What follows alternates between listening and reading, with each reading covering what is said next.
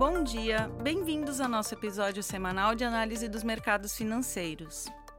Hoje, dia 11 de setembro de 2023, falaremos sobre certas tendências dos mercados e de suas implicações para nossos investidores. Na Dominion, queremos estar próximos de nossos clientes, abordando temas atuais através de uma visão pouco convencional. Meu nome é Karine e apresento a vocês nosso último relatório elaborado em Londres por nossa equipe da Pacific Asset Management.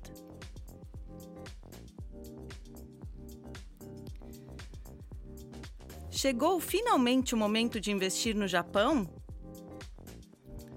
Quando a visão consensual sobre um determinado ativo é negativa, ou no mínimo não muito otimista, esse sentimento predominante se reflete no preço e na valorização do ativo em questão.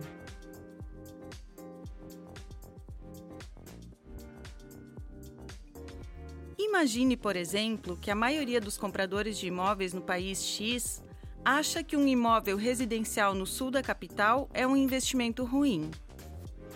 Talvez os níveis de criminalidade sejam altos ou a área tenha recebido pouco investimento, o que a torna pouco atraente como local para morar. Essa percepção entre os compradores no mercado se refletiria nos preços dos imóveis nessa área. Como um investidor ativo que busca gerar fortes retornos de longo prazo em propriedades nesse país X, esse poderia ser um local interessante para procurar oportunidades. Agora, a opinião predominante entre os compradores pode estar correta. Talvez essa parte da cidade continue sendo um lugar pouco atraente para se viver em um futuro próximo, e um investimento hoje seja uma má ideia. Mas, se por outro lado o consenso do mercado estiver perdendo alguma coisa, os preços dos imóveis nesse local estarão muito baixos. Um bom exemplo seria se o governo estivesse planejando construir uma nova linha de metrô na área, oferecendo melhores conexões de transportes para áreas mais prósperas da cidade e do país. Essas informações podem ainda não estar refletidas no sentimento do mercado ou nos preços dos ativos especialmente se os compradores no mercado tiverem uma reação emocional à compra de imóveis nessa área. Nesse caso, a compra de imóveis subvalorizados e a antecipação da mudança no sentimento do mercado podem oferecer um aumento significativo nos retornos, potencialmente retornos muito melhores do que a compra de ativos imobiliários em áreas mais bem estabelecidas da cidade onde os preços já refletem a percepção do mercado de alta qualidade. Como investidores em mercados de ações, aplicamos a mesma forma de pensar na busca de oportunidades de investimento. Se uma determinada classe de ativos, um setor da economia, uma empresa ou até mesmo ativos em um país específico tiveram seus preços derrubados por percepções negativas e pelo sentimento do mercado, achamos que vale a pena procurar oportunidades de investimento. Isso não significa que investimos automaticamente. Muitas vezes o sentimento está correto e os preços mais baixos e as valorizações em oferta são justificados pelas más notícias e pela perspectiva ruim dos ativos em questão. Não estaríamos investindo na Ucrânia neste momento, por exemplo, mas provavelmente haverá um dia em que isso poderá ser uma boa ideia. Isso nos leva ao tópico desta semana: o Japão. O Japão teve um dos mais fortes booms do mercado de ações da história na década de 1980. As expectativas de que o Japão poderia até mesmo superar a economia dos Estados Unidos alimentaram uma bolha descontrolada no mercado de ações e no mercado imobiliário. Em seu auge, o terreno sob o Palácio Imperial de Tóquio valia mais do que todos os terrenos da Califórnia. Uma forte queda nos preços seguiu-se a essa bolha levando a uma queda econômica deflacionária da qual o Japão lutou para se recuperar durante as décadas de 90 e 2000. O otimismo febril em relação à posse de ativos japoneses foi rapidamente substituído por um profundo pessimismo. E os pessimistas estavam certos. Os preços dos ativos japoneses definharam por anos.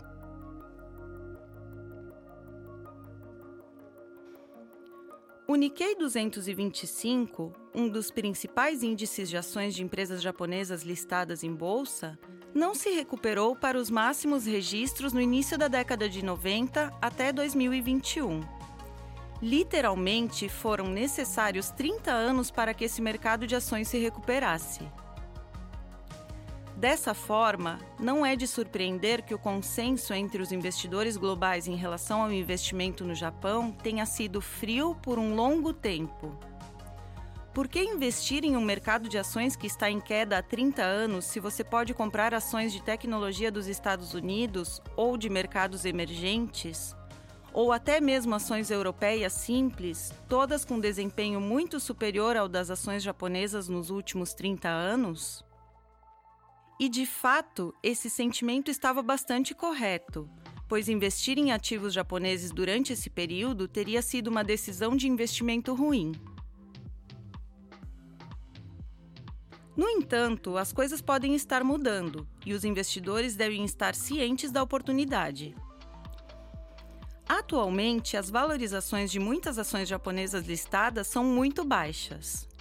Em muitos casos, as empresas listadas com negócios de qualidade são negociadas pelo valor do caixa mantido nos balanços ou até mesmo abaixo dele.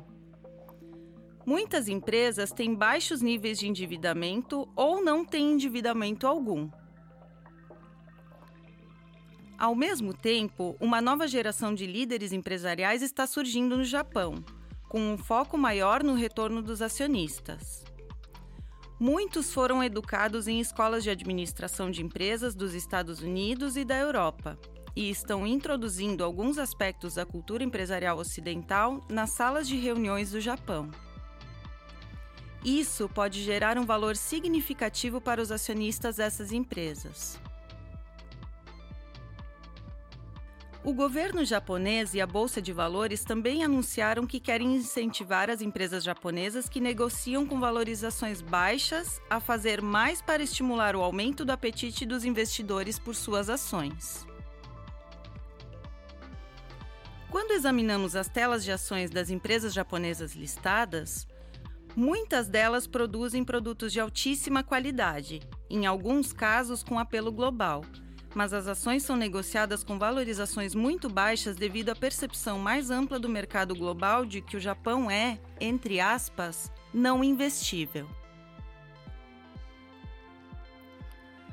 Alguns investidores em valor dos Estados Unidos de alto nível, incluindo Warren Buffett, também têm aumentado suas alocações no Japão nos últimos anos. Uma evidência inicial de uma possível mudança positiva no sentimento. As coisas podem estar mudando e os investidores devem ficar atentos.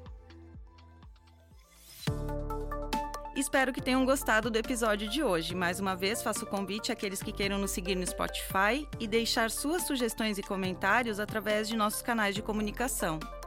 Nos vemos na semana que vem. Um abraço. As opiniões refletidas neste podcast são do autor na data da publicação e não necessariamente as da Dominion Fund Management Limited. O conteúdo deste podcast não pretende ser uma assessoria de investimento e não será atualizado depois da publicação. Imagens, vídeos, citações de literatura e qualquer material que possa estar sujeito a direitos autorais são reproduzidos total ou parcialmente neste artigo com base no uso justo aplicado a reportagens de notícias e comentários jornalísticos sobre eventos.